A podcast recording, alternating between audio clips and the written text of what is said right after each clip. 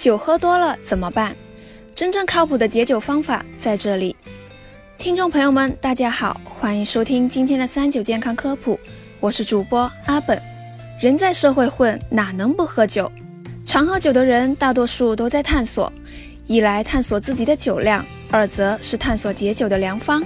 解酒的偏方，平常我们听不少，比如饮茶、喝醋、吃药、醒酒汤，可哪些真正有效呢？这期告诉你答案：喝几口酒，人还清醒，算不上醉酒。饮酒过量指的是酒精刺激到中枢神经系统，人的意识控制不了行为，并出现头痛、晕眩、肠胃不适、局部皮肤过敏等症状，这种才是醉酒。酒量先天决定，醉酒的具体症状也受遗传影响，加上部分环境因素。不过，一般喝高的人都有食欲不振、大量呕吐、尿频的症状。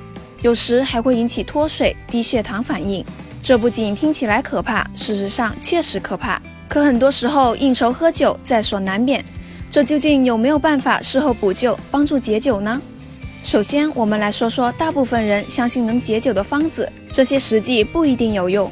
第一，茶，茶能解酒的说法流传非常广泛，许多人信以为真。其实喝茶对解酒没用。反而可能伤身。茶叶中的茶碱与酒中的酒精具有同样的效果，会刺激神经系统，让人兴奋、心跳加快、血管扩张。酒后再喝茶，无异于火上浇油。而且茶碱除了会刺激神经系统，还会刺激肾脏，增加尿量。这看似是好事，实际并不利于酒精排出，既妨碍了肝脏的代谢工作，也影响了肾脏的功能。总结起来是伤心、伤肝、伤肾。对患有心脑血管疾病的人也很不利。第二，药，市面上有很多解酒药，实际上只是保健品，并不是药。你问他们能否解酒，只能说他们多数最多起到了安慰剂的作用。第三，醋，喝醋解酒，百害无一利。同茶一样，醋不解酒，反而会伤身。醋会影响乙醇分解的速度，还会促进胃酸、胰液、肠液分泌。严重刺激胃肠道黏膜，可能诱发十二指肠溃疡、胰腺炎。第四，汽水，喝汽水解酒非常不靠谱，这个说法甚至可以入选朋友圈十大谣言了。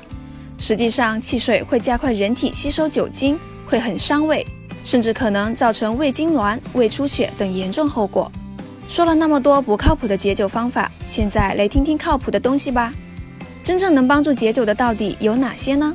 这里推荐蜂蜜水、粥和米汤、水果和蔬菜，因为蜂蜜富含果糖，可以促进酒精分解吸收，缓解头痛现象；而谷物熬成的粥或米汤含有 B 族维生素，同样能促进酒精代谢。至于果蔬，则含有肌酸、维生素、微量元素等营养成分，可以增加乙醛脱氢酶的活性，加速酒精分解、代谢、排出。